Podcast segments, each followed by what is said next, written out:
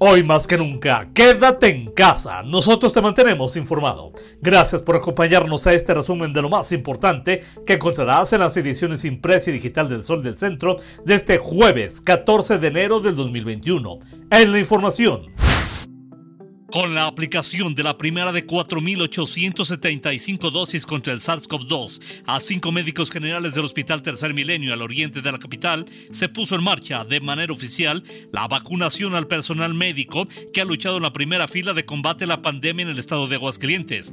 Quien inició la recepción del biológico en su organismo fue la médico general Susana Gabriela Roque Hernández, quien desde hace casi un año ha laborado en el área de atención a adultos infectados en ese nosocomio. El estado de Aguascalientes registra este miércoles un importante pico en nuevos pacientes de COVID-19, al sumarse 154 en apenas 24 horas, el más alto desde la llegada de la pandemia en la entidad, según el reporte de la Dirección General de Epidemiología de la Secretaría de Salud Federal. Con este incremento se alcanza un registro de 17.906 contagiados acumulados en la entidad. En el comunicado técnico diario del ICEA se da cuenta de 14 lamentables de ocurridos en las 24 horas previas a la conformación de este documento. En total, el tiene un registro de 1.751 personas que han sucumbido mortalmente a las consecuencias que el COVID-19 ha dejado en su organismo. A principios de febrero próximo está contemplado el inicio de la aplicación de la vacuna anti-COVID para las personas de la tercera edad, dijo el gobernador Martín Orozco. Según cifras de la CONAPO, se estima que hay más de 125 mil aguascalentenses mayores de 60 años. El proceso de inoculación de este sector de la población será por edades. Empezarán con las personas mayores de 80 años, posteriormente pasarán a los ancianos de 70 más y así sucesivamente.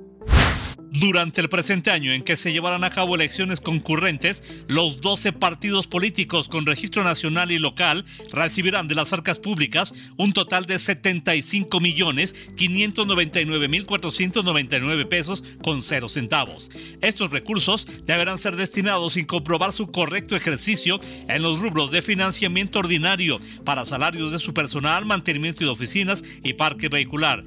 También a gastos de campaña destinados exclusivamente para la promoción de sus candidatos y actividades específicas. En información policiaca, muere ahogado un menor de seis meses de edad. Luego de que el niño cayó a una pileta con agua, fue llevado de inmediato al hospital Tercer Milenio, donde desafortunadamente perdió la vida. Los hechos ocurrieron en la comunidad Los Arellano. El detalle de esta información y mucha más lo encontrarás en las ediciones impresa y digital del Sol del Centro de este jueves 14 de enero del 2021. La dirección general de este diario se encuentra a cargo de Mario Morales Gaspi. Yo soy Mario Luis Ramos Rocha. Te deseo el mejor de los días, que como siempre amanezcas bien informado con el periódico líder, El Sol del Centro. Y por favor, hoy más que nunca, quédate en casa. Nosotros te mantenemos informado.